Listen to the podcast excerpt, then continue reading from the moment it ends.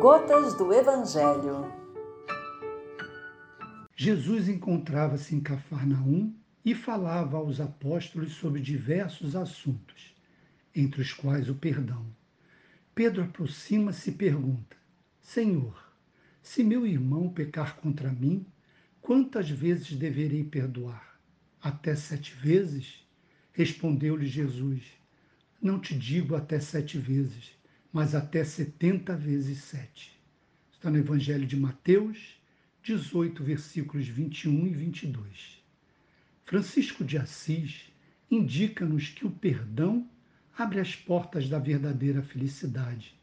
E isso é tão divino que nos dá condições de esquecermos as ofensas. E ressalta: quem já entende que deve perdoar, compreende que existe o bem-estar espiritual. Quem já gosta de perdoar é aluno na escola da caridade consigo mesmo. E quem perdoa por amor às criaturas que ofendem, já se libertou das contingências do mundo e alcançou o bem universal, alimentando-se no grande suprimento de Deus. O perdão é construir a própria paz. É o socorro para os desesperados, pois transmuta o ambiente pernicioso do ódio em atmosfera onde gera o amor. Perdoa e serás compensado. Perdoa e serás forte na batalha contra o mal.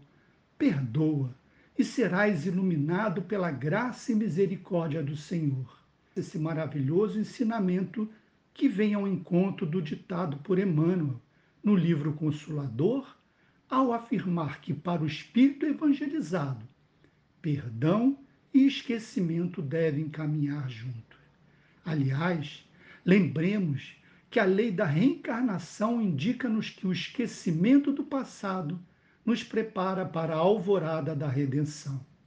Então, perdoarmos 70 vezes 7 se traduz na necessidade de concedermos o perdão sempre. Isso não é fácil. No entanto, se nos esforçarmos, romperemos as algemas que nos aprisionam a sentimentos que nos distanciam do amor. Perdoar é viver muito mais feliz, como ressaltado por Francisco de Assis. Fiquem na paz do Mestre Jesus.